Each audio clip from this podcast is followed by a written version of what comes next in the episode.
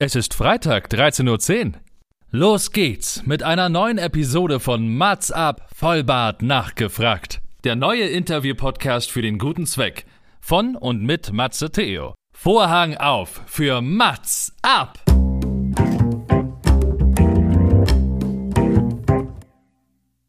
Mats ab, Vollbart nachgefragt ist noch ein neuer Interview-Podcast. Es kommen Leute zu Wort, die Matze Theo, das bin ich. interessant findet und die vorher noch nie die Gelegenheit hatten, ihre spannenden Geschichten zu erzählen. Zehn Fragen Naja, also fünf. und noch fünf. Ja, also zehn in Summe. Äh, Egal.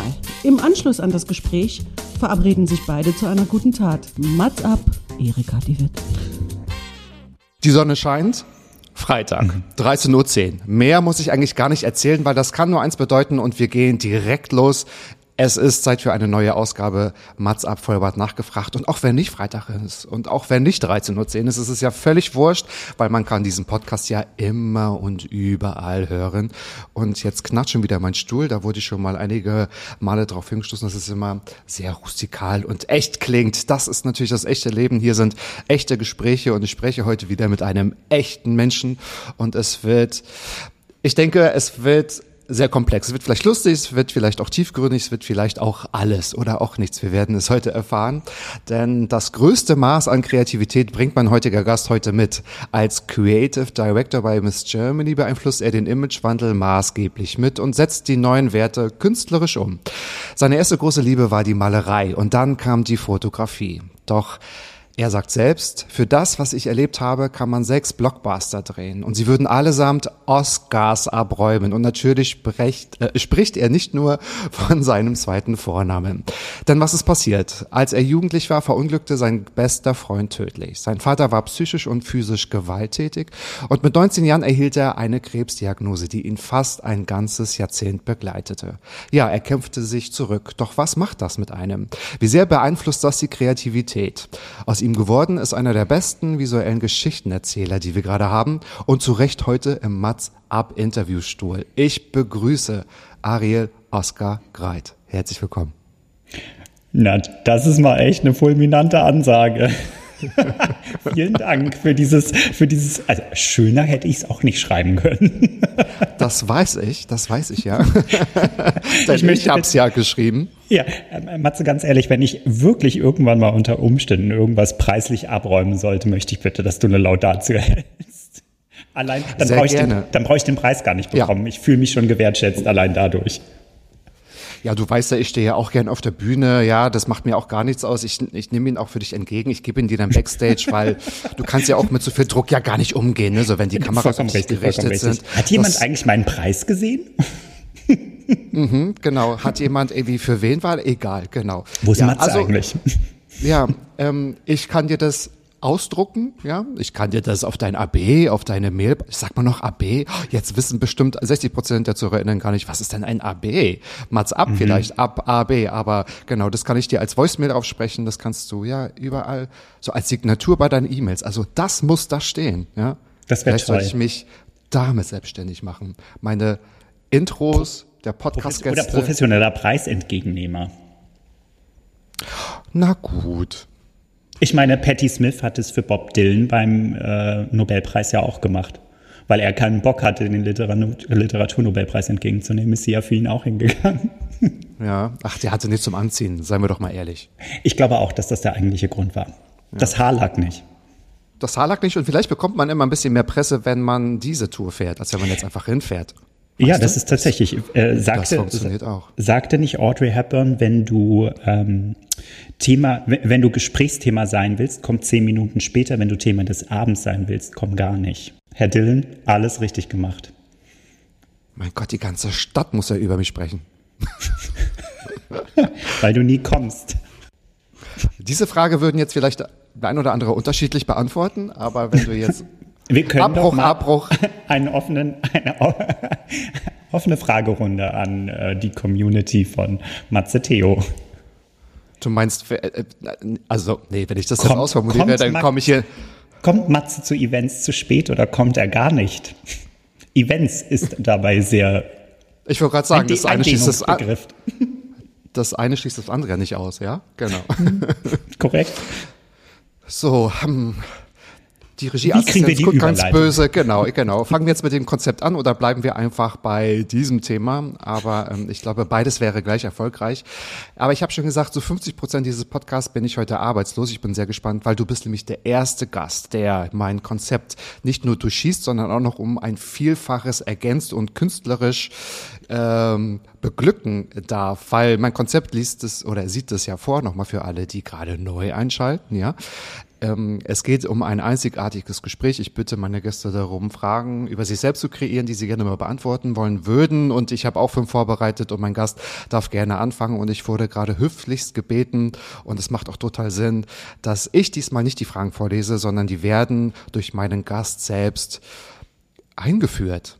Es gibt quasi pro Frage ein Intro und ich bin sehr gespannt. Ich kenne sie auch selbst noch nicht und wir werden uns dann in der Mitte treffen und darüber erzählen.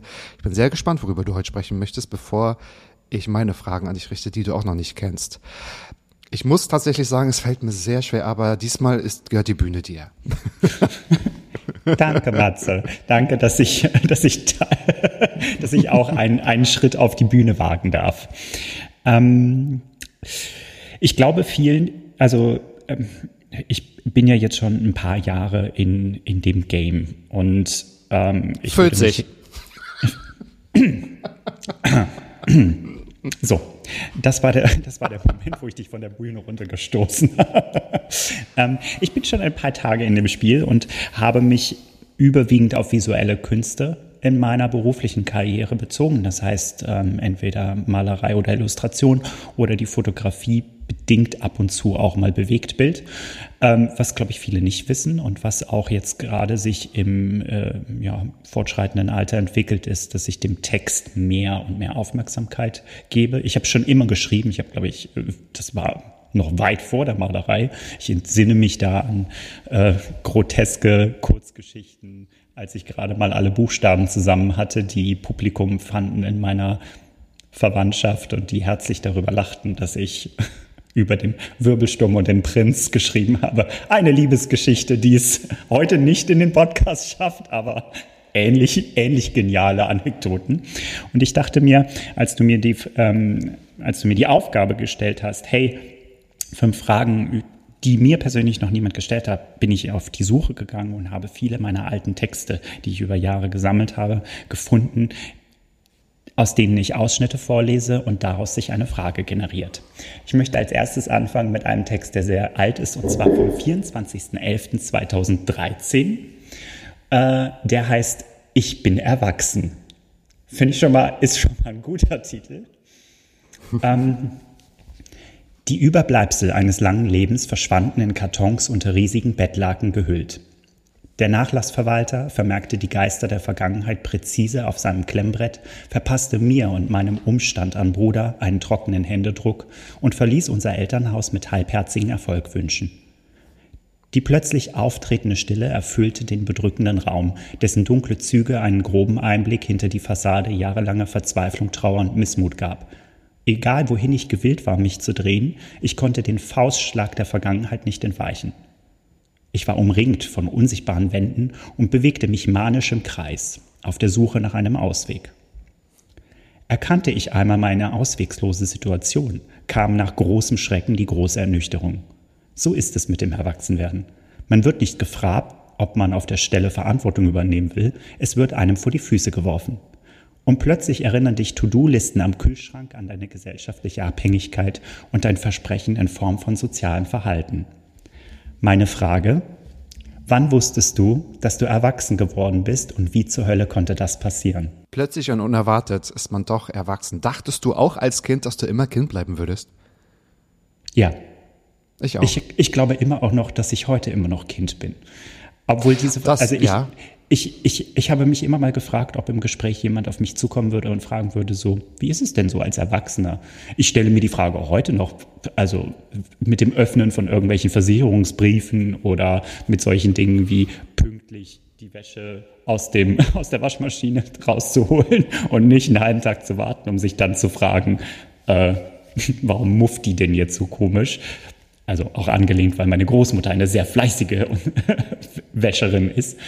Und das immer einen bestimmten, einen bestimmten zeitlichen Abstand auch braucht, sind das denn solche, sind das solche Identi, äh, Indikatoren für das Erwachsenwerden? Hast du sowas? Also hast du so, dass in deinem Alltag Dinge, die Routinen eingenommen haben, wo man denken könnte, dass du erwachsen geworden bist? Also ich würde das nicht dingfest machen an, ich mache jetzt einen Brief auf oder ich muss die Wäsche irgendwie pünktlich. Also ich bin äh, sehr, ich kann sehr chaotisch sein in meinem eigenen Haushalt. Also wenn ich äh, alleine bin, Momente, ich denke, das ist eher arbeitsbezogen. So wenn ich mir denke, wow, wie man halt so ein Projekt auch von A bis Z so zu Ende bringt.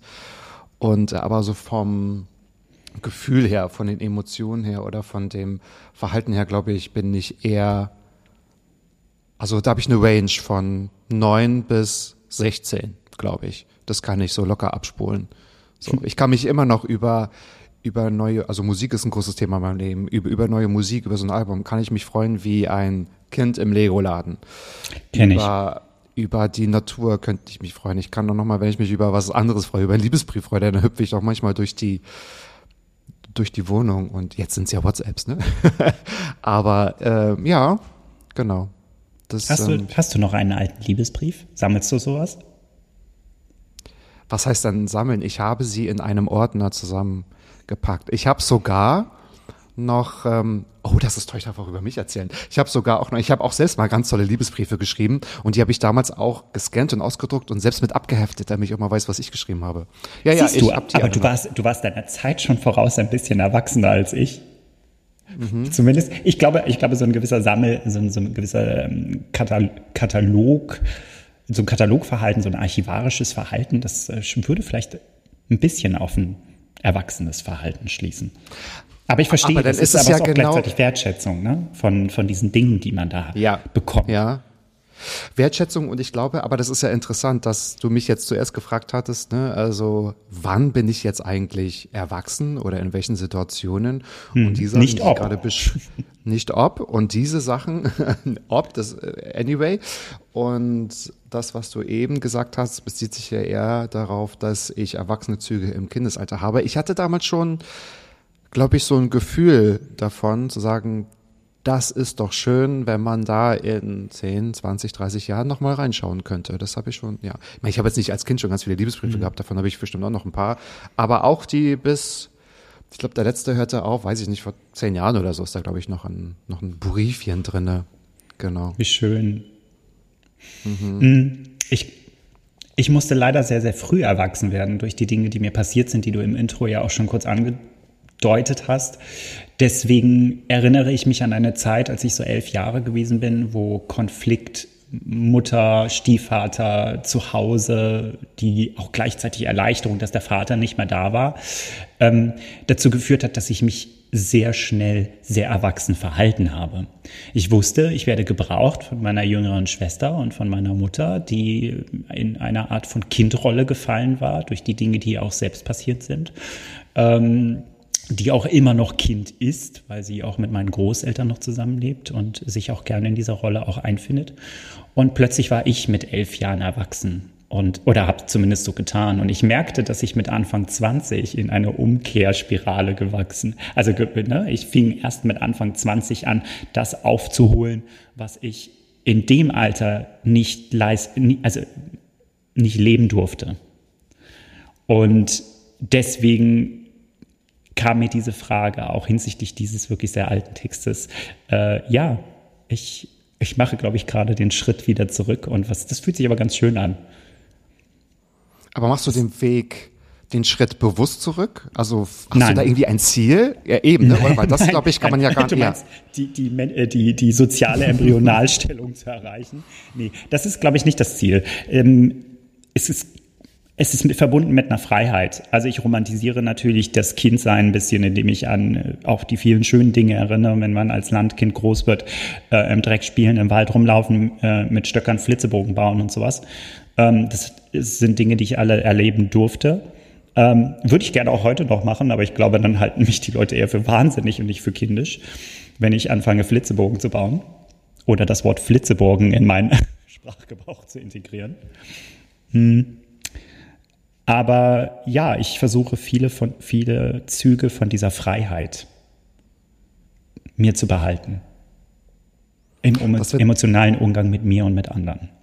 Okay, das wird aber dann noch interessant, weil wir kommen nachher noch. Ich habe eine Frage da auch dahingehend gerichtet. Du bist ja schon Workaholic und du kannst dich ja schon sehr, sehr, sehr gut von deiner Arbeit, von deiner vielen Arbeit auch ernähren. Das ist natürlich umso interessanter, das ja zu erfahren. Das heißt, wo stehst du denn jetzt? Wann, wann bist du zu dir kindlich genug? Ist jetzt eine blöde Übersetzung, wo du sagst, das ist jetzt angenehm, das holt mich jetzt ab, das, da bin ich jetzt gerade mal zufrieden. Und was heißt denn Kind? Wenn man mal die Klammer aufmachen würde, ist es ja kein großer Druck, keine große Verantwortung, einfach mal spielerisch ich zu sein. Klammer Oh. zu.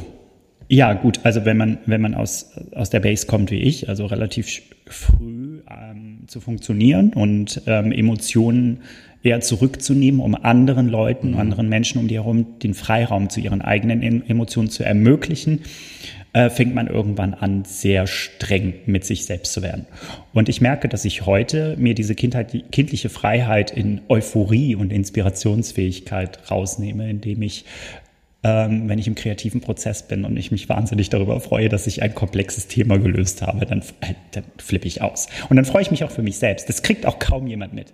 Genauso wie ich zu Hause ähm, alles abstreife von mir. Dieses, äh, ich, bin mein Leben lang damit groß geworden, auch immer ein sehr feingliedriges Wesen zu sein. Also optisch zumindest. Innen, innen drin bin ich Kati Karrenbauer, die einen, äh, die einen Trucker zieht. Aber ähm, Walter, nicht Kati Karrenbauer. Mm. Ähm, aber wenn du so aufwächst, dann wirst du auch automatisch immer stigmatisiert und in so eine sehr feine Rolle. Ich hatte, ne, man, automatisch hat man auch Partner, die immer versuchen, irgendwie so eine Dominanz zu, zu mimen. Und äh, dabei bin ich ein innerlich sehr dominanter Mensch. Mm.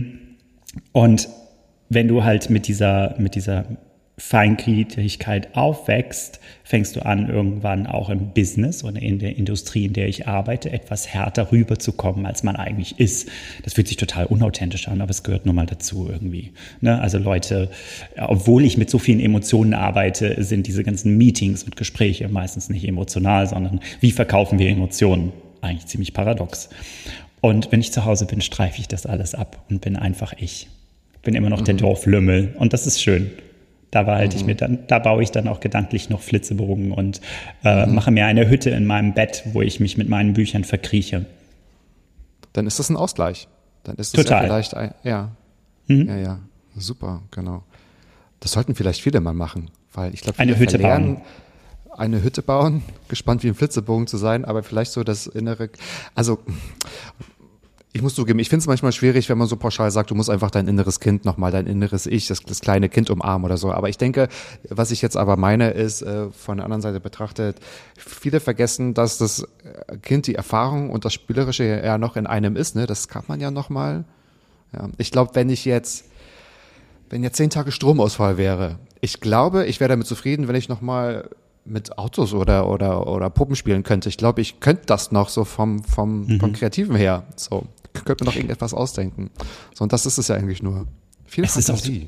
Ja, Fantasie ist ein wichtiges. Wenn ich Ja. meine Mutter, fra wenn ich meine Mutter frage, wie, wie ich ein Kind gewesen, also wie ich als Kind gewesen bin, sagt sie immer: ähm, Im Gegensatz zu deiner Schwester konnte ich dich irgendwo hinsetzen und du warst den ganzen Tag nur mit dir selbst beschäftigt und in deinem Kopf und mit deiner Fantasie und hast Dinge gebastelt und gebaut und du warst einfach ruhig. Du warst bei dir und das ist jetzt, wo alles immer, wo, jetzt, wo alles immer schneller wird und Kommunikation nur noch über irgendwie zwei Silben funktioniert, über digitale Zwischenmedien, ist es so, dass sich viele davor, also davor scheuen, sich mit sich selbst auseinanderzusetzen. Und wie du gerade sagtest, ich glaube, es ist ganz wichtig, dass wir alle mal wieder lernen, Flitzebogen zu bauen und Hütten in unseren Betten aufzustellen und einfach nur mal das Sein zu wertschätzen. Und ähm, Ja.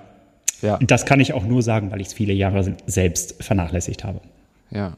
Und viel wichtiger noch oder hinzu kommt auch noch in der Stille Mhm. oder in, in dem Alleinsein mit sich zu sein. Das können viele Ja. nämlich auch nicht. Total. Weil dann kommen ja manchmal die Gedanken selbst hoch, von denen man vielleicht Angst hat oder die man noch nicht bewältigt hat oder die vielleicht unangenehm sind oder so. Das ist es ja, das ist es ja dann quasi auch, ja. Mhm. Tja. Was meine Schwester immer gesagt hat, ich habe immer gesungen, ich habe immer getanzt, ich war immer laut, ich war nie ruhig. Das kann ich mir richtig vorstellen. Ah, Ja, ja. was, aber was ist so, ein, so, ein, so eine Krawallbiene, die auch durch die Nein. Wohnung gerannt ist und ein bisschen gebrüllt hat und Nein, nein, nein, nein, nein, nein. Also du warst einfach ein sehr, sehr fröhliches, aufgeschlossenes Kind. Ja, wirklich. Also ich kann mich dran erinnern, viele haben halt so Fernsehverbot als Strafe bekommen oder Hausarrest oder keine Ahnung, was es so gab damals äh, in der ehemaligen DDR. Wir hatten ja nicht viel. Nein, aber die größte Strafe war für mich wirklich Mittagsschlaf. Also da zu liegen und irgendwie zu schlafen. Und ähm, ich habe zwar, ich bin zwar mal eingeschlafen, aber ich habe es ich hab's nicht mitbekommen, dass ich wohl die ganze Zeit immer gemacht habe. Ich hatte immer einen Takt, ich hatte immer Musik und meine Schwester, wir sind so sehr gegensätzlich, war halt, ähm, ist halt eher ruhig und wollte halt schlafen und ich war halt immer am, am Rhythmus bauen oder was. Ja, schon im, so jungen, im jungen Alter, ist schon im jungen Alter äh, gemacht für die Bühne. Naja, aber vieles möchte man ja nicht unbedingt zur Bühne machen. So. Aber das ist auch eine gute, eine gute Coping-Strategie. Ich war damals sehr früh Führungsgrad. Ich habe manchmal so gedacht, stell mal vor, du musst jetzt ein schwieriges Gespräch spielen. Das habe ich mir so vorgenommen und dann hat es ein bisschen besser funktioniert. Aber wir reden ja heute über dich, lieber Lein. Ja, das, das denkst du noch. ich habe noch, ich hab noch ein paar andere Sachen vorbereitet. Echt? Okay, also gehen wir mal weg von, vom Faustschlag der Vergangenheit. Was sagt denn Text Nummer zwei? Text Nummer zwei vom 25.11.2013 heißt Saurier. Wuchsabweichungen krümmen sich wie wildes Geäst. Ich bin hilflos, wirr, finde den Weg nicht. Das Gefühl, die Fingerkuppen zu bewegen, sie durch Deformation zu arrangieren, gleiten über die sandige Oberfläche. Ein ganzes Meer brauche ich zum Baden. Mein Sturm an Gedanken, einen Wellenreiter, sie zu bezwingen. Ich bin zu massiv und warte durch die Fluten. Ich bin ein Saurier am Strand und brüllen tue ich. Der Wind brüllt entgegen. Und meine schweren Füße sinken in den nassen Sand. Jeder Schritt teilt die Flut. Tief sinkt mein Koloss. Meine Ungewissheit ist nur Koketterie, denn worauf es hinausläuft, weiß ich genau. Ich werde volllaufen und untergehen. Ich bin eine Konserve, ein Füllmaterial, bis nichts mehr tobt, bis alles schläft. Hilflosigkeit ist meist eine schlimmere Erfahrung als der Tod selbst. Denn nicht zu wissen, wie man sich anstellt, das Leben zu nehmen, ist ein wesentlich qualvolleres Leid. Der Tod ist dabei nur das erlösende Ende, die Mathematik eines Lebens. Meine Frage, wann hast du dich zuletzt hilflos gefühlt, wie ein Saurier in weichem Sand? Ich dachte, du Ach beantwortest. so, soll ich jetzt immer beantworten? Nein, aber ich glaube, ähm, du machst es dir selbst gerade gar nicht so leicht, ne? Also jetzt von den Inhalten, das ist jetzt nicht irgendwie, erzähl mir was Schönes, äh, wie toll war deine letzte Kampagne, aber das finde ich gut. Das ist ja. Tatsächlich, tatsächlich, ja, als ich die Texte ausgesucht habe, es gibt sehr viele davon, ähm, Ja. habe ich sie bewusst gewählt, natürlich auch nach ähm, Fragen. Ich, ich war jetzt in einer Handvoll Podcasts und Interviews. Ähm, ich hatte eigentlich gedacht, schon nach dem zweiten, ich habe auch keinen Bock mehr, meine Geschichte zu erzählen und irgendwann ist auch das Thema auserzählt. Das ist so ein bisschen wie mit Adele, die sagte, sie macht nur eine Trilogie und dann haut sie doch noch Album 30 raus. Ähm, weil irgendwann ist auch das Thema für mich auserzählt. Und ich ähm, gehe sehr optimistisch mit einer sehr schweren Vergangenheit um. Das haben alle verstanden, das ist auch richtig. Aber die wahren Inhalte, also viele Leute hören sich diese Dinge an und dann kriegen sie immer diesen Gesichtsausdruck von oh, Mitgefühl, Mitleid, was auch immer. Ähm, aber was für Gedanken ich zu dieser Zeit hatte, belegen diese fünf Texte. Und einer ist natürlich anders konstruiert als der andere, aber in einer Echtheit und einer Nahbarkeit, die ich so tatsächlich noch nicht gezeigt habe. also muss hier nachher Schluss sein. Das ist der krönende Abschluss. Deswegen macht es ja Sinn, dass du jetzt auch tatsächlich bei mir bist. Aber Spaß beiseite, das finde ich natürlich gut. Und diese Texte und diese, diese Fragen, wir sind ja quasi hier eine Vernissage. Also das ist ja, das ist ja eine Ausstellung, was wir hier den Leuten bieten. Eben, tatsächlich, weil viele von denen, äh, viele von meiner Community, furchtbares Wort, von den Menschen, die mich kennen und meine Arbeit wissen halt äh, um dieses, um diesen Flügel in meinem Gesamthaus nicht. Umso spannender ist, ist jetzt die Antwort, genau. Also wann warst du das letzte Mal selbst ein Dinosaurier im Sand? Also, interpretativ betrachtet, die Schwere, also die so ein Saurier mit sich bringt, neben der Tatsache, dass er aufgrund eben dieser Wuchsabweichung, die ich da drin beschreibe, nämlich sehr kolossartig zu sein und dann trotzdem kleine Gliedmaßen zu haben, mit denen man sich nicht wirklich im Leben so arrangieren kann. Ich meine, fällt er um in dem Sand, stirbt er genauso wie aufgrund der Schwere seines gesamten Körpers. Ähm, es gibt, glaube ich, viele Momente äh, in der älteren Vergangenheit, in der ich mich sehr hilflos gefühlt habe, weil ich mit Dingen konfrontiert worden bin, die ein junger Mensch so die, die einem jungen Menschen, glaube ich, nicht so begegnen. Sei es ähm, Alkoholismus in der Familie, Gewalt in der Familie, die Krankheit natürlich in verschiedenen Ausführungen. Ähm, ich habe das ja schon öfter mal gesagt, der Krebs ist tatsächlich nur bedingt ein Teil von einem etwas größeren Konstrukt. Mm, in jüngster Vergangenheit fühle ich mich für andere Dinge manchmal zu schwer und zu äh, unbeholfen. Ich bin ja so ein Dinosaurier, ich denke an Tyrannosaurus Rex ist eine sehr unbeholfene und missverstandene Kreatur. Ne? Ich meine, riesiger Kiefer, großer Körper, schnell, aber ganz kleine Arme. Also, wenn der umfällt, ist es gelaufen für den. Der kommt nicht mehr so schnell hoch. Ähm, und das fühle ich ganz oft. Also ich fühle mich ganz oft wie ein wahnsinnig, also wie ein Predator, wie ein sehr raubtierartiger Koloss der sehr viel mitbringt und Menschen dadurch auch einschüchtern kann und auch, das merke ich persönlich nie. Also ich habe einen Instinkt, jagen und fressen, um zu überleben. Ohne jemandem weh zu tun. Ne? Also so wollen wir das jetzt nicht in Bild packen. Hm. Ich nehm, kann sehr schnell Ge Geschwindigkeit aufnehmen. Ich bin wahnsinnig präzise.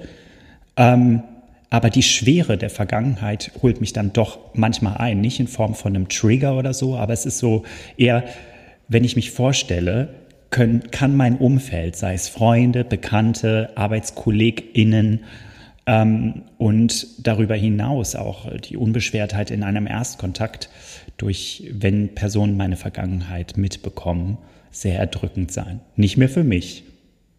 Aber ich bin dieser Welt irgendwo ein Stück weit entflohen. Also mit dem, was ich, mit dem, was ich konfrontiert worden bin äh, musste erstmal mein Geist lange Zeit hinterherkommen. Also das heißt viel Therapie, um zu verstehen, was da passiert. Du entrückst dieser Welt, verrückst auch ein Stück weit dieser Welt. Und ähm, heute mal eine Spur zurückzunehmen und nicht ein menschgewordener Trigger zu sein für andere, das muss ich tatsächlich ab und zu lernen. Da fühle ich mich hilflos. Passt vielleicht auch dieser Inhalt zur ersten Frage, also um nicht mehr zu versanden, dass du da vielleicht als Ausgleich dieses Kindliche wieder zurückholst. Gehört das für dich zusammen? Definitiv, deswegen gehören sie zusammen. Also die beiden Texte sind, deswegen habe ich sie so chronologisch geführt, weil es ist definitiv ein, ein eine Lösung für diese Gleichung, zu sagen, mm. ähm, ich ich nehme mich, ich verkrieche mich mehr in meine Hütte und, ähm, und spiele Räuber und Gendarmen oder ähm, ja, hole mir ein Stück weit meine Kindheit zurück, die ich verloren habe, mit mir selber, um mhm. die Schwere nicht, nicht mir zu nehmen. Also der Drops ist gelutscht. Ich bin ein wahnsinnig glücklicher Mensch. Aber ja, aber aufgrund dessen vielleicht, ne, um nicht mehr von ja. dieser Schwere, die so dann doch akut kommt, irgendwie überwältigt mhm. zu werden, sondern man weiß, sie ist schwer, aber ich bin, kann sie ein bisschen besser zurückhalten oder puffern oder ertragen oder schleppen und ähm, die Arme und auch andere andere. Also dieses viele Leute, also ich vergesse tatsächlich, oder das habe ich in der Vergangenheit öfter mal vergessen, wie ähm, auch wenn ich mal ein Problem hatte. Meine Probleme sind etwas anders und etwas, ich will nicht sagen tiefer, aber anders äh, beschwert als die Probleme anderer Menschen, die jetzt diese Erfahrung nicht mit mir teilen. Und da manchmal um Hilfe bitten zu können oder Hilfe zu erwarten, ist nicht der richtige Ansatz. Denn ich habe oft in die Gesichter von Freunden mhm. und Bekannten gesehen, die mir einfach nicht helfen können. Nicht, weil das zu komplex ist, sondern auch, weil sie mich lieben als Menschen und mir diese Leid, dieses Leid natürlich auch gerne abnehmen wollen würden, mich selber aus dem Sand wieder hieven. Das können sie aber nicht. Das kann ich von niemandem erwarten. Das kann auch kein kann Therapeut. Ja mm, genau. Also das Richtig. kann niemand, der auch der professionalisiert ist. Niemand wird mir das nehmen können, außer ich mir selbst. Mhm. Hast du dadurch gelernt, auch Hilfe besser anzubieten? Kannst du das? Total, ja. Also äh, Empathie in, in jeglicher Hinsicht ist ein, eines der Grund, meiner grundlegenden Werte. Hm, ich bin manchmal ein bisschen unbeholfen darin. Also es kommt mal vor, dass ich auch vielleicht Dinge nicht so sehe. Oh, echt? Sagst Ja. du das oder sagen das andere? Weil das nee, ist ja ich, immer der ich, springende sel Punkt. ich selber. du. Aha, Ja, okay. ich, ich bin manchmal so, ähm, aber das ist tatsächlich phasenabhängig, ähm, wie, sch wie schwer mein Koloss gerade ist. Ja. Auf, Ja. Manchmal kann ich ziemlich gut über den Sand flitzen, obwohl ich fast 13 Tonnen wiege. ja, ich wollte gerade sagen, wie, wie der Sand beschaffen ist, ne? Äh, Tief und, und genau, Mhm. wie am Strand, wie in der Wüste oder wie auf dem Acker, wo schon ein Trecker mehrmals rüberfuhr. Mein, mein Gott, wir leben heute in Metaphern, das ist total großartig. Die Bildsprache ist doch die schönste Sprache. Ah, ja, ja, ja, ja, ja, da aber aber. Matze, komm, Matze, kommen wir jetzt mal zurück zu dir. Wann hast du dich zuletzt Regie, ich habe ein? Tonproblem. Geht das wieder weg? Nee, nee, du kommst, du kommst nicht drum. Und glaub mir, das sind noch die harmlosen Fragen. Was möchtest du von mir wissen? Wann hast du dich zuletzt hilflos gefühlt? Das tue ich manchmal sehr oft, wenn ich, ich, ähm, wie soll ich das sagen? Ich, vielleicht sind wir uns da auch ähnlich. Ich vergesse mich manchmal, wenn ich in irgendeinem künstlerischen, nein, kreativen, keine Ahnung, ob das jetzt eine bessere Übersetzung ist, wenn ich mich in so einem Prozess befinde, egal ob ich manchmal, also zum Beispiel Geschenke einpacke, weil das mag ich so, wenn ich, ich kann mich so in Details verlieren. Ich habe äh, meine ganze Familie hat immer gesagt, weil ich war immer sehr gut im Zeichnen. Ich habe immer gezeichnet ohne Ende und immer mit Schattierung und mit Kohle und keine Ahnung. Und ähm, ich konnte immer hinterher nie sagen, habe ich zehn Minuten gezeichnet oder habe ich acht Stunden gezeichnet. Das ist dann, dann verschwimmt so alles um mich herum und ich habe mir immer auf die Zunge gebissen. Weil ich halt immer so gedacht, habe, so echt, es ist so, da war ich immer sehr verwurzelt. Und ähm, wenn ich, ähm,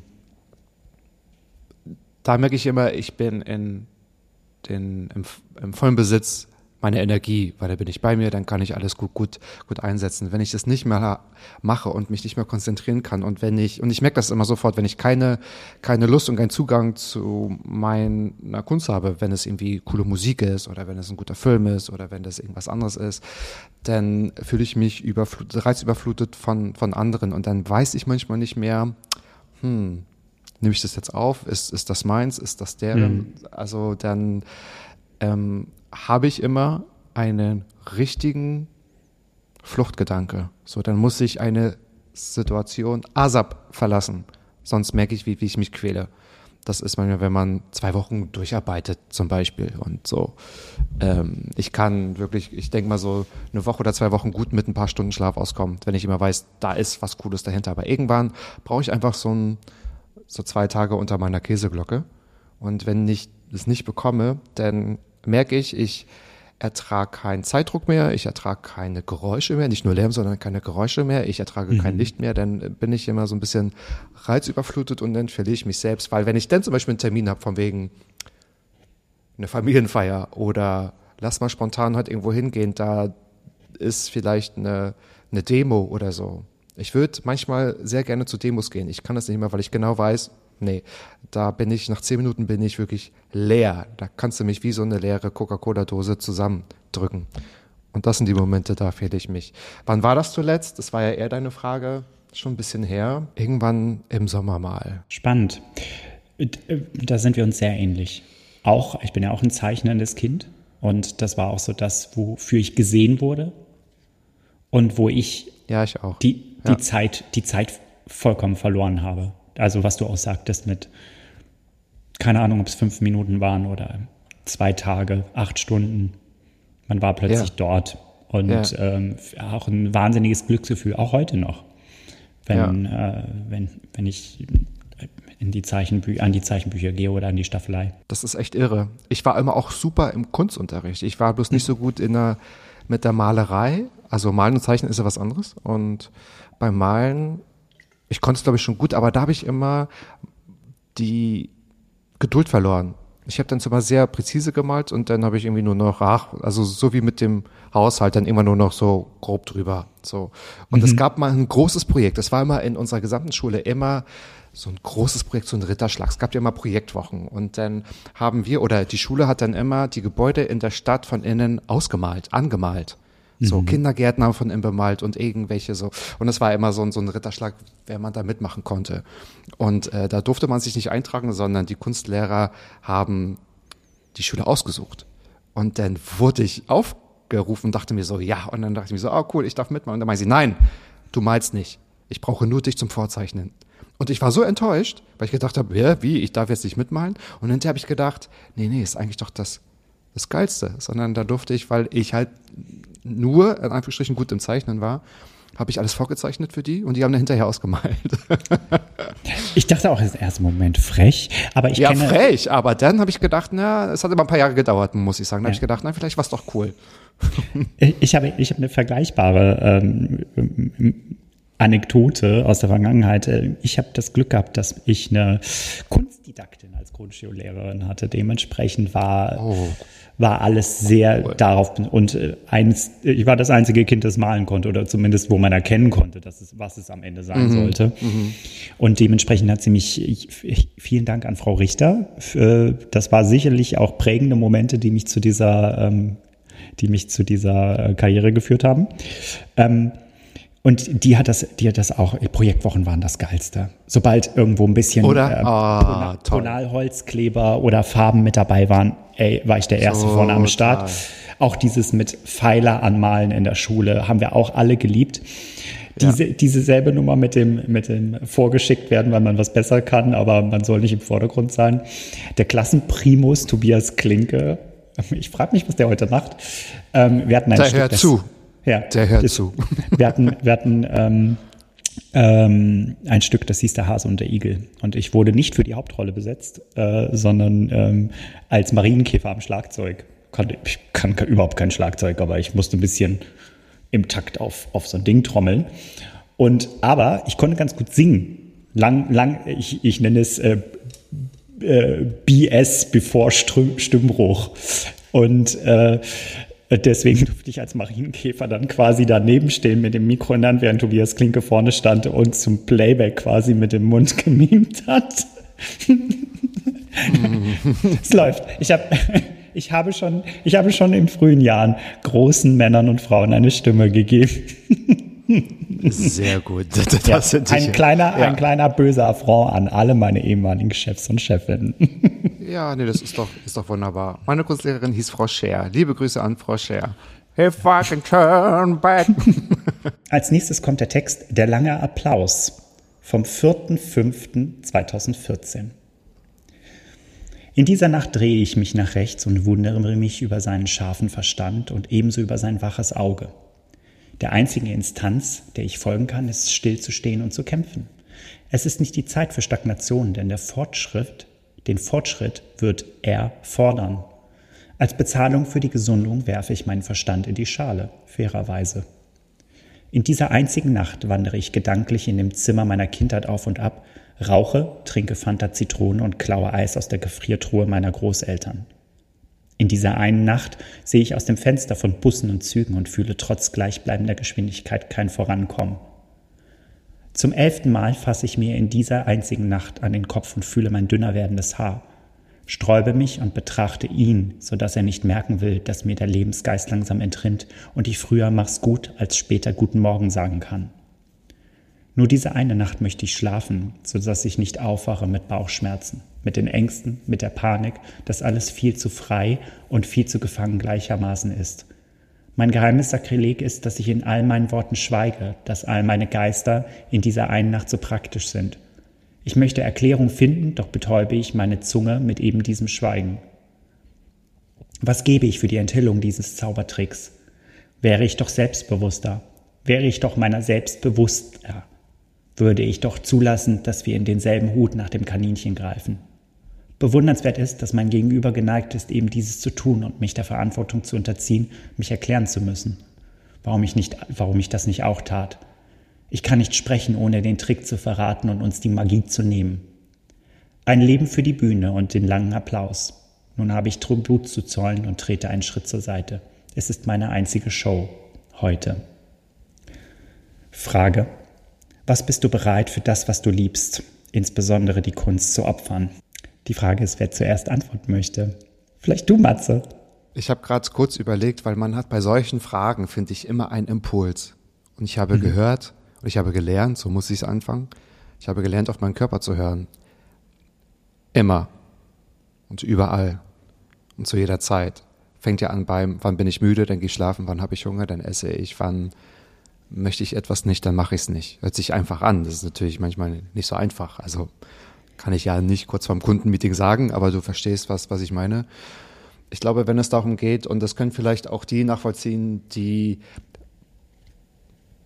wie soll ich das sagen, künstlerisch oder so eine, so eine Begabung oder so ein Drang nach oder, ne, das ist ja immer etwas, du darfst mich gerne berichtigen, so Selbstaufgabe, aber man bekommt immer ganz viel zurück. Mhm. Und äh, sei es nur darum, dass es, dass es der Prozess selbst ist, der Moment selbst ist. Ich fand manchmal das Zeichnen, um mal dabei zu bleiben, oder das Musizieren manchmal besser als das Ergebnis. Ich habe ja nicht, wenn ich Schlagzeug gespielt, ich habe mal Schlagzeug gespielt. Ich habe ja nicht, wenn ich Schlagzeug gespielt habe, ich es ja nicht aufgenommen und habe mir die Platte angehört, sondern war das Schlagzeugspielen so der Moment. Und wenn es darum geht, was willst du alles aufgeben, war mein Impuls für sowas eigentlich immer fast alles. Also ich würde alles dafür geben. Und ich bin immer der festen Überzeugung und ich kann das sehr gut nachvollziehen, auch wenn ich es immer nie ganz zu Ende denke, weil dann kommt man wahrscheinlich irgendwann mal gar nicht an. Aber die besten Lieder, die krassesten Opern, die aussagekräftigsten Momente sind nicht ich pauschalisiere, äh, ich pauschalisiere jetzt nicht in Zuständen und Zeiten äh, passiert, wo die Künstler morgens aufgewacht sind und gesagt, ich bin bei mir, ich bin glücklich, alles ist gut. Das glaube ich nämlich nicht. Mhm. Und das gehört für mich so eng zusammen. Und für etwas, wofür man, also was, äh, man kann es vielleicht auch übertragen auf andere Sachen, nicht nur auf Kunst oder nicht nur auf Kreativität oder nicht nur auf, ne, sondern auch wenn es darum um, so um Liebe geht, glaube ich, ist es, wenn es, mhm. wenn, wenn man irgendwie merkt, dass es äh, die Substanz, die einen ausmacht, dann gibt man alles dafür. Ich spreche jetzt nicht davon, vielleicht das Leben dafür zu geben, aber alles dafür. Und äh, das, ähm, wenn ich Gedanken, ich mag manchmal Gedankenspiele, vielleicht auch, was man, ich bin schon ein, ein guter Bauchtyp, aber der Kopf spielt ja trotzdem manchmal verrückt und der Ping-Pong-Ball hört ja nie auf. Wenn es darum geht, so Diskussionen, Themen und alles abzuwägen und durchzuspielen, da kommt wieder das Thema Fantasie hier ins Spiel. Ich komme auf keine Antwort, erzähle aber so viel und ich erkläre das. Vielleicht ist, ist das die Antwort. Du hast die, Antwort ja bereits, du hast die Antwort bereits begeben, aber ich finde es total spannend, dir dabei zuzugucken, wie du, wie ja. du, ähm, äh, ich meine, indem du sagst fast alles oder alles, beantwortest du die Frage, aber dennoch ist es wie alles, was Kreativität und Kunst verbindet. Es ist ein Sprung in einen riesigen Ozean. Und sind wir erstmal dort drin und äh, ist das ganze Leben, auch wenn das jetzt ein bisschen negativ konnotiert klingt, wie ein Schwimmen gegen verschiedene Fluten. Der Sinn dieses Lebens als Künstlerin ist es, jedoch irgendwann zu begreifen, dass wir uns mit den Strömungen tragen lassen müssen, um diese Gewalt, also und zu erkennen, dass wir den Ozean nicht beherrschen können, sondern dass wir ein Teil des Ganzen sind. Und deswegen würde auch in diesem Fall meine Antwort lauten, alles. Durchweg. Und ganz ehrlich, ich denke mir, es müsste immer alles sein. Warum nicht? Also, ja. das ist, ich, wir sind ich, ja das, äh, nur die vom Hamsterrad und vom Kapitalismus geschädigten Einzeller würden vielleicht was anderes sagen. Hm. Du weißt, was ich meine damit. Ja, ja, total.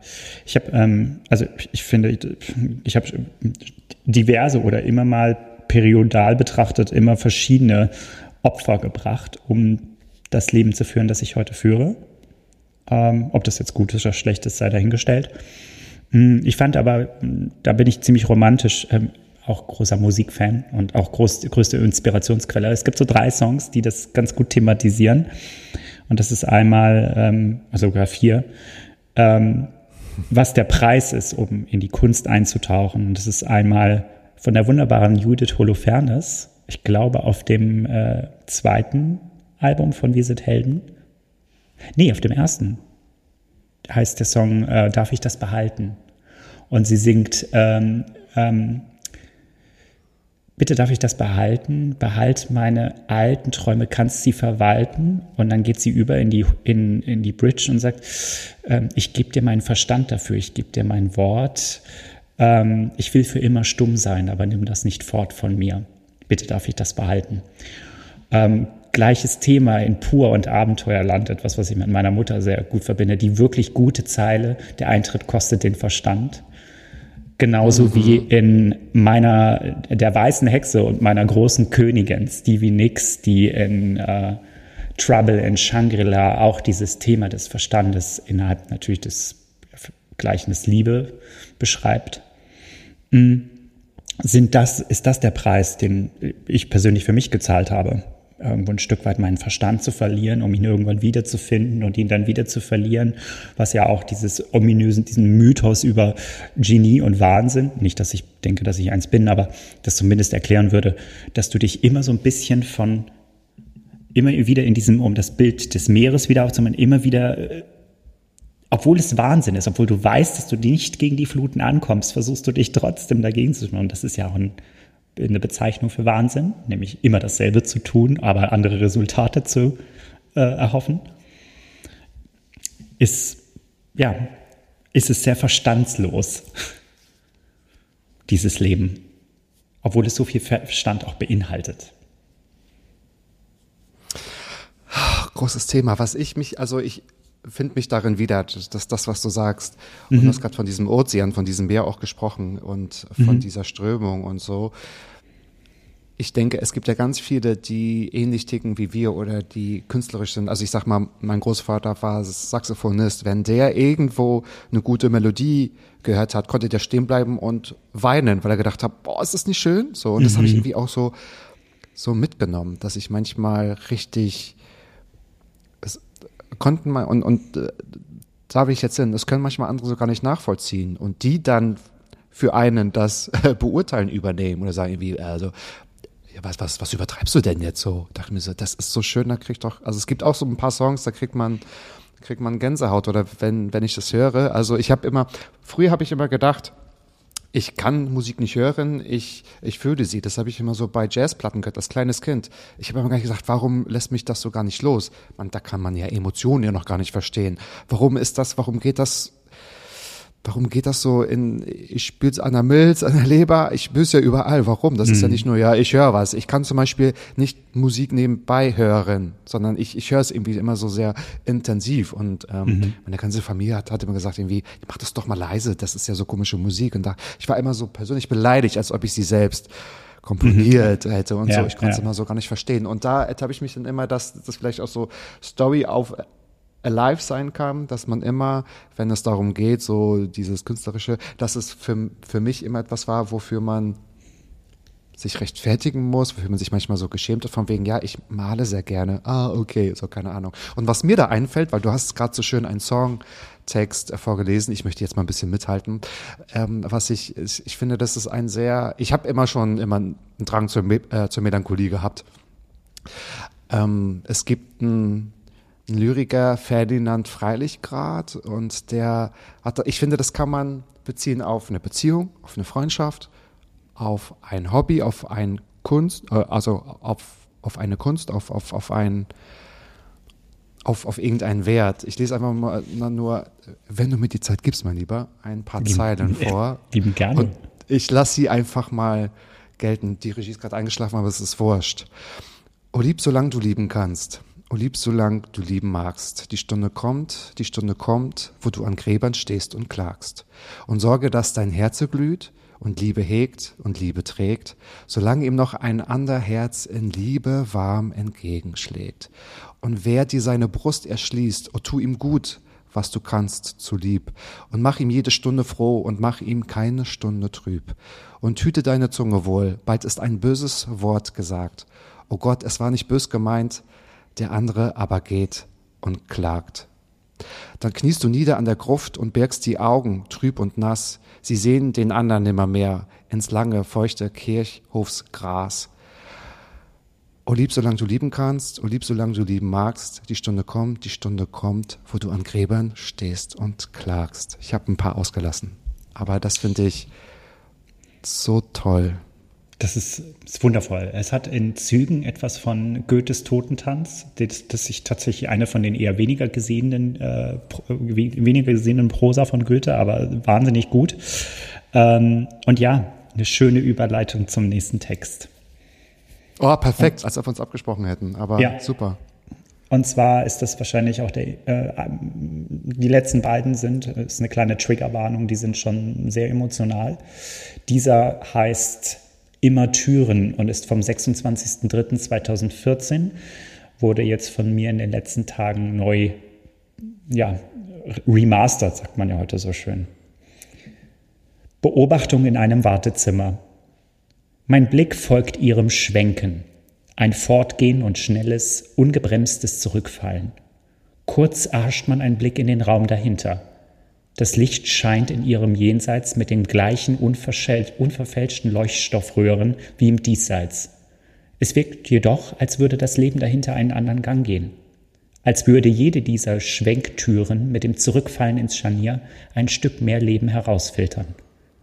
Man erblickt Frauen und Männer in einem Kreis aus Stühlen, angeschlossen, computerized am Netz und konfrontiert mit einem modernen Bug, dem Gift gegen das Gift des Körpers. Der Krebs führt sie zusammen. Es wird geächzt, es schnaubt und windet sich, so wie ich. Versuchen Sie einen Blick in die Anderswelt zu bekommen, die die Tür zu trennen scheint. Bin ich bald einer von euch? Seid ihr bald einer von mir? Unsere Verbindung ist vorbestimmt, eine Berührung nur noch, ein Schwenken entfernt. Ich wirke dieser Szenerie so fremd. Eingedeckt in moderne Kleidung verfälsche ich das typische Patientenbild. Krank bin ich nicht, krank soll ich sein und auch so aussehen. Vor mir sitzen Ärzte und bemerken den raschen Augensprung aus dem Raum heraus, flüchtend in die andere Welt, während ein Katalog an Fragen auf mich einstürzt. Das, könnten Sie, das können Sie den Unterlagen entnehmen. Bedarf es da meinerseits noch eine genaue Erklärung? Ich werde bemerkt von der Welt dahinter. Sie schaut trüb durch das Glas und bemitleidet mich hinsichtlich dem geteilten Schicksal, dass auch ich den Fuß hinter die Schwenktür setzen werde und das Geständnis ablege, einer von ihnen zu sein. Eigentlich ist eine Chemotherapie nur aufgrund des Namens schon angsteinflößend genug. Chemie, das soll so nicht in den Körper, das ist giftig. Sowas schütten Menschen in einen Fluss und töten die Umwelt, sagt eine neunjährige Patientin, die aufgrund von Blutkrebs auf der Station ist. Man führt mich herum, wie ein außerirdischer Besucher betrachte ich teilnahmslos die Szenerie meiner medizinischen Schlachtbank. Das sind unsere Bestrahlungsräume. Hier ist der Aufenthaltsraum. Hier geht es zum Frühstück. Geweckt wird um sieben. Im Gespräch wird mir keine Gnade erteilt und mir mit Warnung gedroht. Chemo, Operation, sonst Tod. Doch der Feind ist nicht der Krebs an sich, sondern sein Auslöser.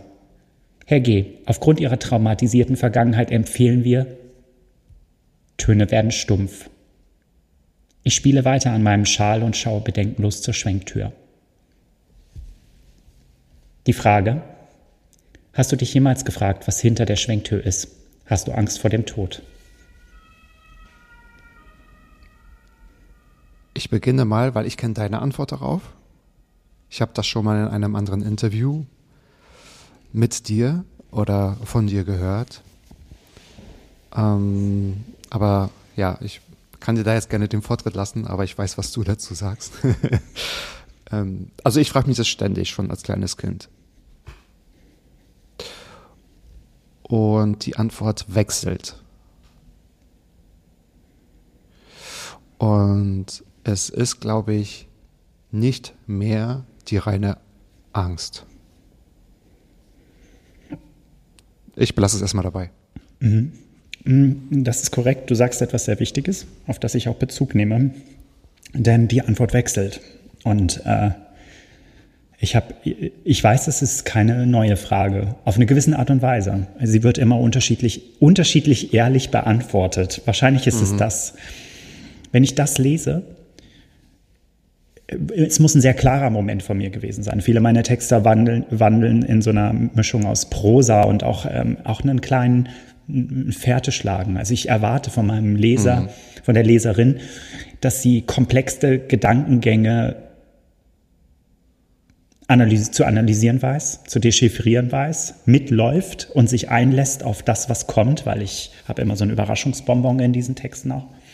Der ist sehr, sehr klar. Sehr, du weißt, worum es geht. Du weißt, was dich erwartet, außer hinter der Schwenktür. Ich habe mir nie spirituell Gedanken darüber gemacht, was dahinter kommt und äh, neige aber dazu durchaus, den Fuß in diese Tür zu treten und einfach durchzulaufen.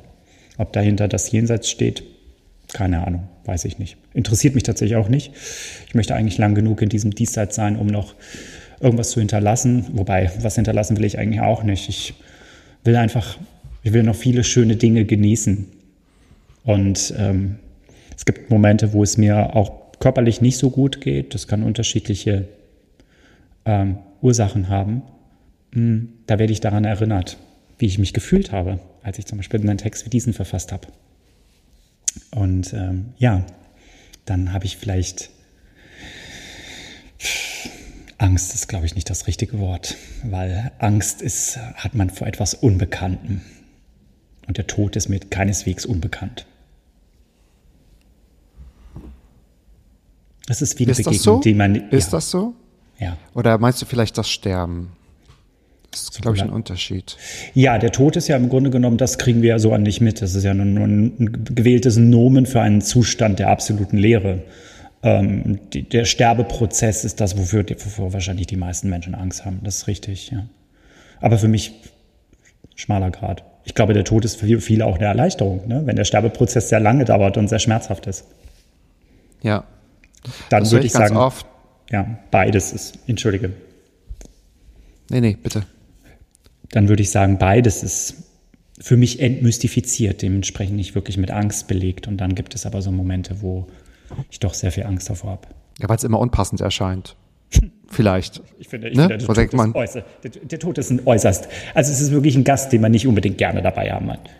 Ja, aber man muss es, also, wenn man es mal wirklich lustig erzählen würde, wenn es einem so richtig gut geht, dann könnte man auch sagen, irgendwie, wäre das jetzt blöd, wenn ich tot wäre, oder? Ist doch bescheuert, so. Aber das sind ja eigentlich die gleichen Gedanken, Gedankengänge. Also ich habe ja auch schon viel mh, Tod gesehen und erfahren, weil ich habe in der Notfallmedizin gearbeitet, ne? Also ich habe reanimiert, wir haben tote Leute auf, also, also wir haben Leute verloren, wir haben schon bereits to tote Leute versucht wieder zum Leben zu bringen und natürlich auch familiär und so. Und ich denke, das ist das, was ich am meisten höre und man als Jugendlicher oder Kind vielleicht gar nicht versteht.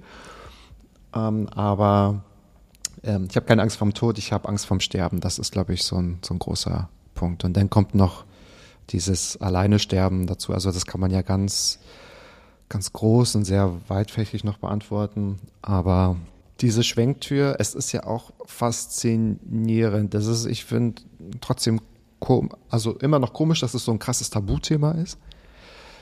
Es ist aber wirklich immer eine sehr intime Antwort, weil das ist, man muss sich ja immer mit der Vergänglichkeit auseinandersetzen. Und wenn es darum geht, apropos aufbauende Texte, hat man ja immer oder hat jeder bestimmt im gleichen Atemzug die, die Gedanken, mache ich das, was ich eigentlich will? Bin ich glücklich? Wie war meine Kindheit? Was mache ich? Was hinterlasse ich vielleicht?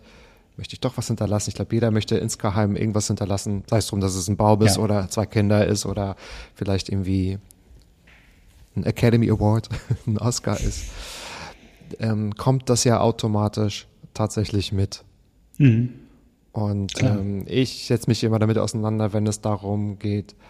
Blödes Beispiel, aber gutes Beispiel. Die Queen ist 96. Mein Gott, die ist 96. Ist doch klar, dass sie stirbt. Und ich habe mich mal mit jemandem darüber unterhalten, der hat seine Mutter ganz früh verloren. Und der Person ging es okay bis gut. Und dann meine sie, und sie hat mich erst darauf gebracht, die, die Person. Es ist hart, aber man darf nicht unterscheiden, verliere ich eine Person akut? Warum muss es einem immer besser gehen, wenn ich eine Person verliere, die vielleicht drei Jahre sehr, sehr, sehr krank war? Dann ja, ist das es doch stimmt. genauso schlimm. Und warum negiert man das so? Warum ist es nicht ganz schrecklich, wenn die Frau 96 wurde? Weil dann ist doch der Trennungsschmerz vielleicht auch noch mal größer, weil sie halt so lange da war. Und Mhm. nicht, wenn vielleicht ein Unterschied, wenn man früh einen Elternteil oder eine andere Person äh, verliert. Und das hast du ja auch erfahren. Also ich, das, ich finde das immer so schwierig. Das vergleicht, vergleicht man manchmal. Und ich denke, das ist, ähm, das ist nicht, das ist nicht fair. Nee, definitiv nicht. Ich glaube sowieso, der Tod ist nie, nie fair aus einer nicht betroffenen Perspektive und vor allem, also kommt nicht betroffen heißt, wenn man selber stirbt. Ich meine eher die betroffene Perspektive, wenn es jemand erwischt, der um einen herum ist. das wird immer, es ist so, warum, warum äh, jetzt, warum vor der Zeit? Und man, man äh, legt quasi seine Gedanken, auch seine, also seine eigene Bedürfnis damit rein und ähm, nicht zwangsläufig die des Sterbenden oder des Gestorbenen. Mhm. Ähm, mhm. Ja, die Zeit war abgelaufen. Egal, was wir denken, wie viel Zeit da noch hätte sein müssen, das ist unsere Interpretation. Ich glaube, der Körper oder weiß schon ganz genau, wann es nicht mehr gehen soll. Hast du manchmal Gedanken, anders gefragt, glaubst du an Wiedergeburt? Schrägstrich, möchtest du, dass es vielleicht eine Wiedergeburt gibt? Hm. Ich würde dir unzählige Dinge aufzählen, für die es sich lohnt, wiedergeboren zu werden, weil ich sie dann nochmal neu erfahren dürfte.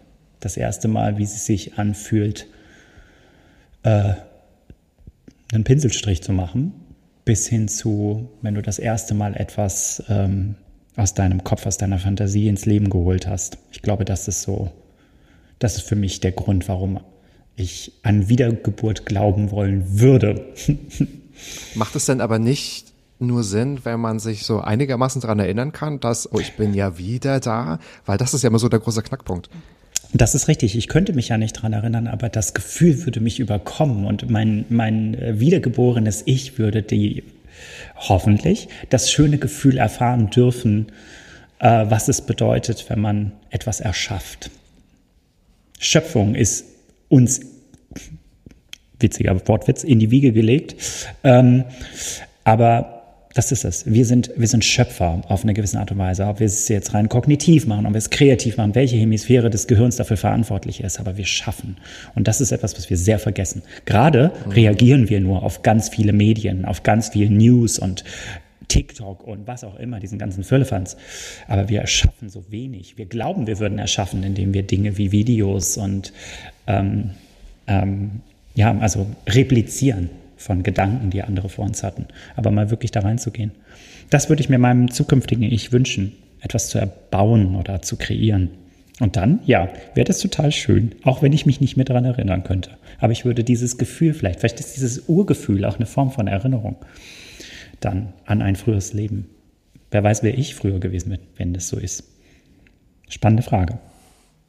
Da werde ich nochmal drüber wer nachdenken wer weiß wie viele. Und vielleicht waren die ja so un, unbegabt, dass das jetzt vielleicht deine Aufgabe ist. You never hm. know. Ja, und hoffentlich im das, nächsten Leben dann ein Schmetterling. Ach Gottchen. Ja, ist es so? Kurz und gut.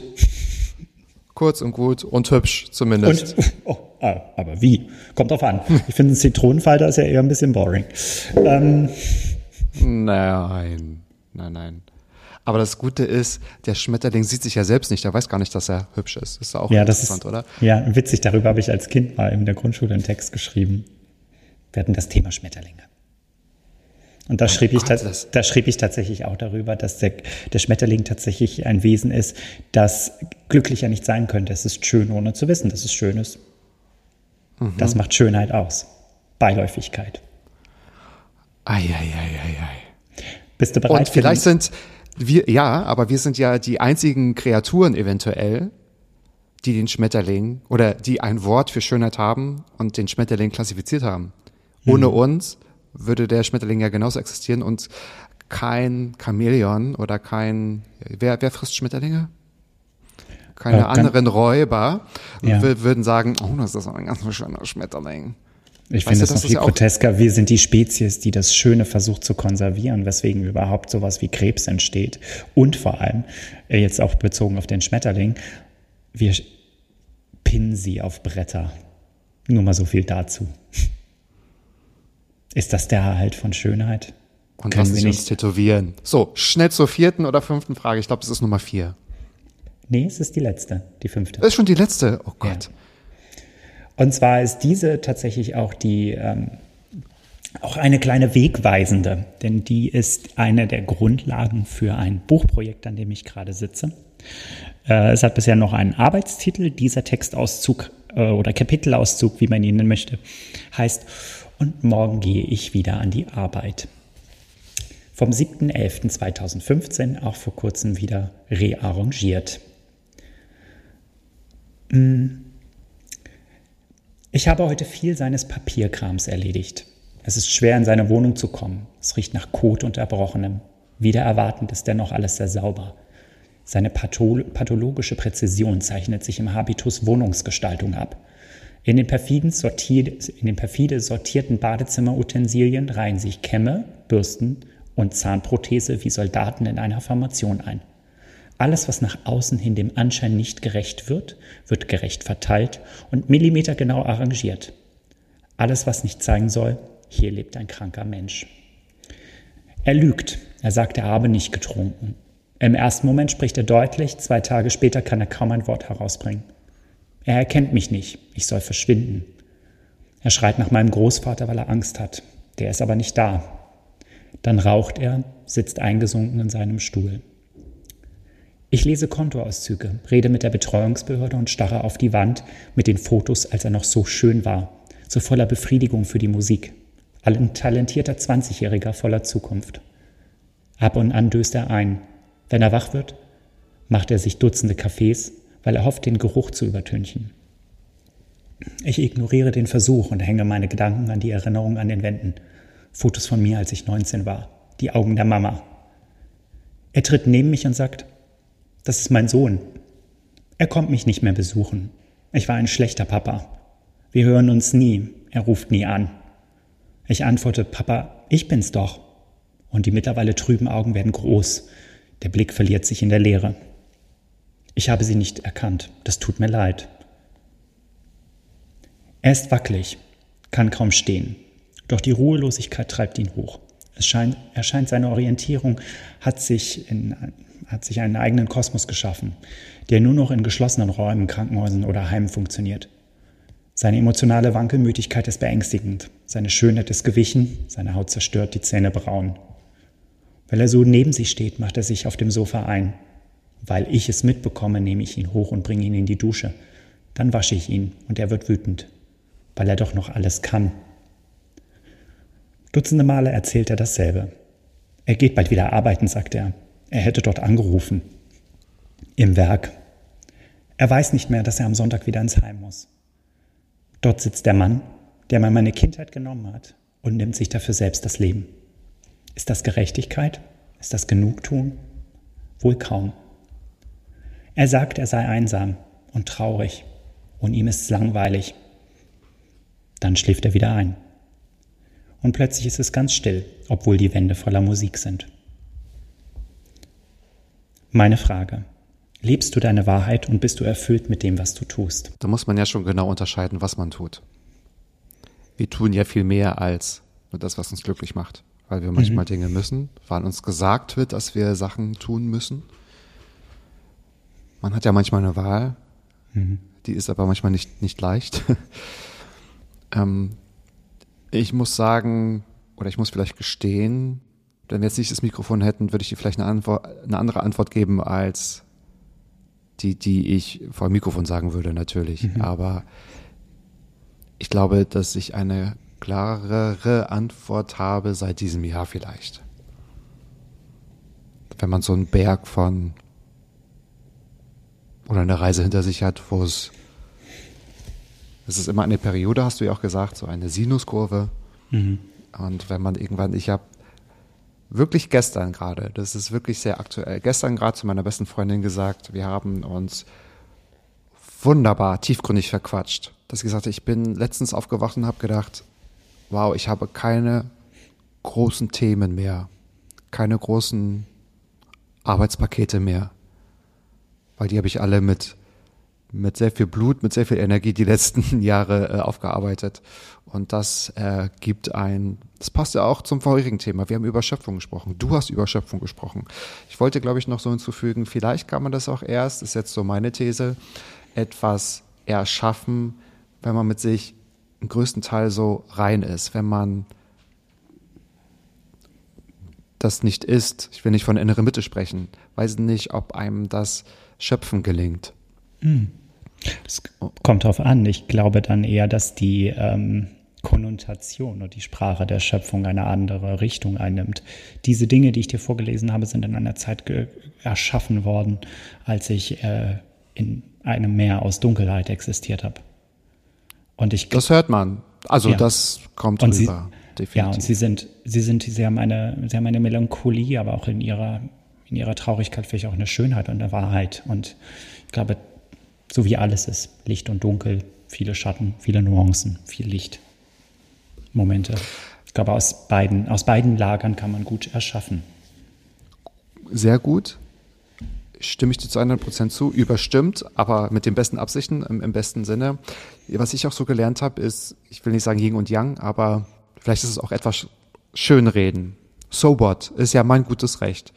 Ich denke mir, wenn man viel Schatten gesehen hat und im Schatten war, was auch immer die jeweiligen Storys sind, ähm, kann ich jetzt umso besser die, die Sonne entweder suchen und erstmal wahrnehmen, wenn sie da ist und genießen. Und das ist so ein Punkt, so würde ich zum Beispiel mein 2022 gut beschreiben. Ähm, viele Sachen verlassen, viele Sachen abschließen und äh, dann halt auch auf das Positive konzentrieren. Und ich denke mir mal, wenn man, wenn alles ein, ein Satz, der mich wirklich nachhaltig verändert und beeinflusst hat, ich weiß nicht, ob ich den nochmal genauso wiedergeben kann, war ähm, gute Zeiten, also gute Zustände bringen schwache Menschen hervor. Nur schwere Zeiten bringen starke Menschen hervor. Und ich habe das gedacht, das ist ja fast sogar etwas übergriffig. Und habe ich gedacht, ich glaube, das stimmt. Ich glaube, das stimmt. Das ist ja meist eine Sinuskurve. Ohne dass jetzt, Resistenter, ja. ja, aber ich glaube nicht nur das. Komma klarer, Komma stärker. Das hört sich immer so pathetisch und so, so ja, ich bin stark geworden, so, ne? Aber Ist es ja. Also ich finde das sehr faktisch. Also ja, schon. Schon. du, ich das ganze, das ganze Leben, äh, die Entropie bis hin zum, bis zur Vergänglichkeit und dem Tod äh, verbringen wir Ja. damit, verbringen wir genau damit, nämlich das Leben zu überleben. Das klingt, das finde ich, klingt pathetisch negativ, ist es aber nicht. Also wir, ähm, diese Welt, diese Umwelt, dieses wilde Sein, wir haben ja im Grunde genommen nur einen urbanen Raum geschaffen, der uns vor der Natur schützt. Aber früher sind die, ne, die, die Menschen im Wald, die sind ja nur 35, 36, 37 oder so geworden und dann eingegangen. Weil ne, wir haben uns künstlich länger am Leben erhalten. Das heißt, das ganze Leben lang versuchen wir eigentlich dem Tod zu entrinnen, uns stärker zu machen, äh, mit Hilfe von Supplements bis hin zu Sport und äh, ärztlicher Fürsorge etc., pp, seelischer Fürsorge. Mhm. Deswegen ähm, wären wir nochmal beim Erhalt des Schmetterlings, des, der Gefangennahme des Schmetterlings, des Schönheit, der fragilen, der fragilen Gesundheit äh, und des Lebens. Und ich glaube, das ist das, was wir machen. Ganzes Leben. Ich glaube, jeder von uns ist stark. Andere bekommen nur ähm, einen etwas weniger steinigen Weg mit und können sich dann vielleicht weniger auf bestimmte Hürden einlassen. Für sie ist der Schock eines, Genau. des, eines Todesfalls oder ähm, der eigenen Zerbrechlichkeit nicht, nicht so einfach zu überwinden. Genau. Aber ist die Frage Genau jetzt, mal an uns, jetzt mal an uns beide, ist das nicht auch ein erstrebenswerteres Leben? Also jetzt im Nachhinein bereue ich keinerlei von den Dingen, die mir passiert sind oder für die ich mich entschieden habe. Aber wie wäre ich heute, äh, was wäre aus mir geworden, wenn, also mich interessiert diese, diese andere Zeitleiste. Ne? Was wäre passiert, wenn das nicht gewesen wäre? Wäre ich heute Arzt geworden, so wie ich es vorhatte? Oder Meeresbiologe, wie ich es noch weiter davor hatte? Was ist, was, was wäre der andere gewesen? Ist, Ich kann es für mich sagen, auch das habe ich gestern beantwortet. Ich glaube, ich wäre ein Arschloch gewesen. Das meinte ich wirklich. warum? Ich glaube, ich, ich hätte Tendenzen als kleine, sensible Seele, die das ja erst später versteht, dass man irgendwie doch sensibel ist, dass es nicht, nicht nur empfindlich heißt, so wie andere das äh, bewerten, sondern wirklich, dass ich zum Beispiel nicht unterscheiden kann, wie unterschiedlich stark sind Reize. Für mich ist immer alles gleich stark. Kenne ich. Ich bin auch ein hypersensibler Mensch. So, und ähm, das ist ja nicht nur, ich heule mehr beim traurigen Film. Nein, es geht um Wärme, Kälte, Geräusche. Ähm, Geräusche, ganz großes Thema. Ja. ja, ja, ja, ja. Auch ja, Gefühle. Genau, Gefühle anderer ja, ja, Menschen. ja, ja, genau. Gefühle. Wahnsinnig, wahnsinnig stark, wenig zu kanalisieren. Und ich glaube, ich hätte, wenn jetzt irgendwie alles glatt gelaufen wäre oder wenn man irgendwie, was, was auch immer das heißt, ne, so, ein- so ein ähm, so ein Bilderbuch leben, wo alles einem in den Schoß fällt, glaube ich, hätte ich, hätte ich, glaube ich, einen Drang oder hätte ich, glaube ich, ein, hätte ich auch so ein überhebliches Arschloch werden können, um das zu überspielen und so. Ich glaube, da habe ich, ja, würde ich für mich so beantworten. Ich kann es mir ja nicht beweisen. Heißt ja. Ja. nicht, dass ich jetzt nie ein Arschloch bin. Also weißt du, das entscheiden ja manchmal die anderen. für ja, einen. ich, das stimmt. Ich glaube, du hättest, Aber du weißt, was ja, ich meine. Ja, nur einen anderen Weg eingewählt. Ich, viele von den Hürden, Hürden ist auch ein schwieriges Wort, aber viele von den, von den ähm, Begegnungen, nennen wir sie mal so, das ist schöner, auf diesem Weg, die anspruchsvoller sein können als andere, sind ja auf eine gewisse Art und Weise sowas wie LehrmeisterInnen. Und ähm, ich glaube, unser Sinn ist es oder das, was wir tun sollen, ist diese, äh, diese, diese Lehre zu verstehen und zu akzeptieren, egal in welche Richtung sie geht. Ich sehe das, äh, sei es die Krankheit, genauso wie auch das Thema um meinen Vater heute ähm, nicht als das, was ich jahrelang gemacht habe. Ich bin dem nicht mit Wut, ich bin sehr viel mit Wut dagegen gegangen und mit Miss, also nicht Verst Unverständnis und so weiter und so fort. Ich glaube, das ist es heute nicht mehr. Es ist eher so ein Annehmen von, ja, du hast mir damit auch einen ganz wesentlichen Punkt mitgegeben. Für mich selber beispielsweise, ich fasse, glaube ich, in diesem Leben keinen Tropfen Alkohol mehr an. Ich bin aber nicht so äh, doktriniert, dass ich sage, alle anderen müssen das auch nicht tun. Das ist ne, jedem, jedem das seine. Aber für mich selber nicht. Genauso wie ähm, das Thema Gesundheit für mich natürlich sehr, sehr wichtig geworden ist. Und ich darauf achte und auf meinen Körper höre. Manchmal mehr, manchmal weniger. und das Leben auch so ein Stück weit zu genießen. Das klingt pathetisch, aber du weißt, was ich meine. Es zu leben, es einfach zu leben und auch solche Dinge wie die nächst aufkommenden Hürden einfach zu nehmen und zu sagen, ja geil, mal sehen, was zu was für einer Person das mich wiederum macht, um dann wieder einen Schritt zurückzugehen und zu gucken, neu zu bewerten, neu zu analysieren. Wer bist du heute? Wer bist du morgen? Wer bist du gestern? Gestern auch mal außen vor zu lassen und zu sagen, hey, es ist auch mal gut. Irgendwann ist die Vergangenheit auch mal vorbei. Das hat ja der Name schon in sich. Und sich einfach Wenn man, bitte, ums, ja, und sich auf ein, einfach zu freuen. einfach zu freuen. Ja.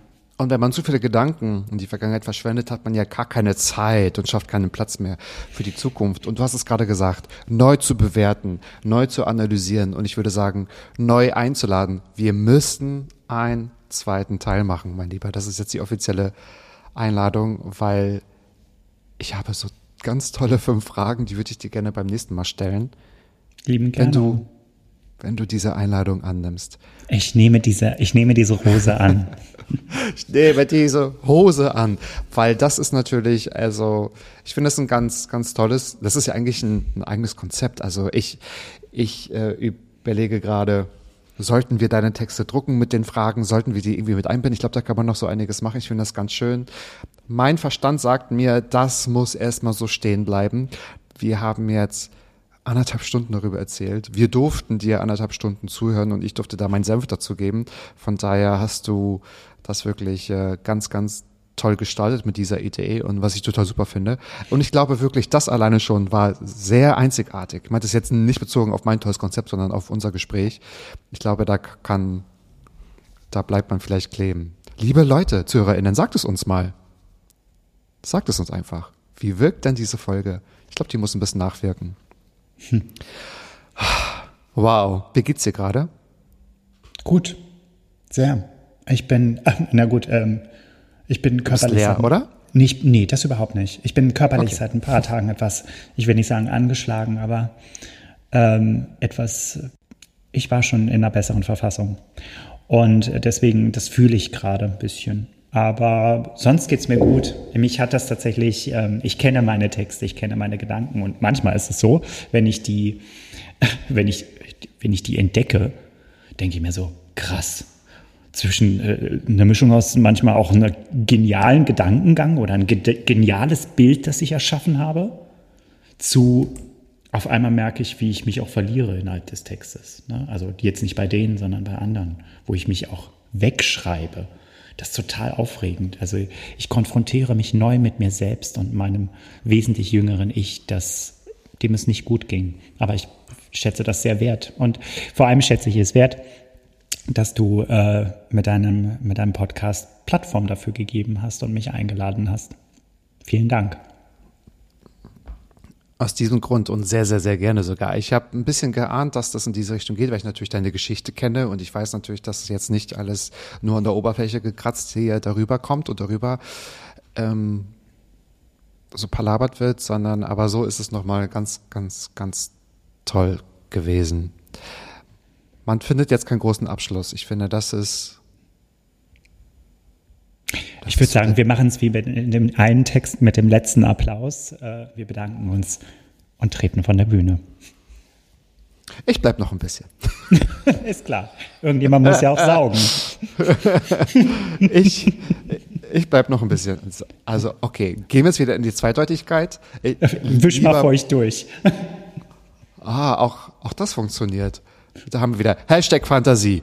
Also, mein Lieber, ich, also es hat mich wirklich sehr gefreut, dass du heute mein Gast warst, dass du das mit uns geteilt hast. Ich weiß das sehr zu schätzen. Ich danke Und, dir. Und ähm, ich freue mich sehr, wenn wir Part 2 irgendwann machen. Also meine Fragen sind hier schon in Stein gemeißelt. Ich wäre bereit und ich wünsche dir einen ganz tollen Tag, ein ganz tolles Wochenende. Ebenso. Und liebe ZuhörerInnen, seid auch nächste Woche wieder mit dabei, wenn es heißt Mats ab. Jede Woche, jeden Freitag, seit über 130 Wochen. Überall da, wo es Ariels Lieblingspodcast gibt. Ariel, ich wünsche dir alles Gute. Bis bald. Ebenso, bis bald. Mats ab. Klappe, Ecke, die erste. Ballim, ballim. Jo. Mann, du bist gefeuert.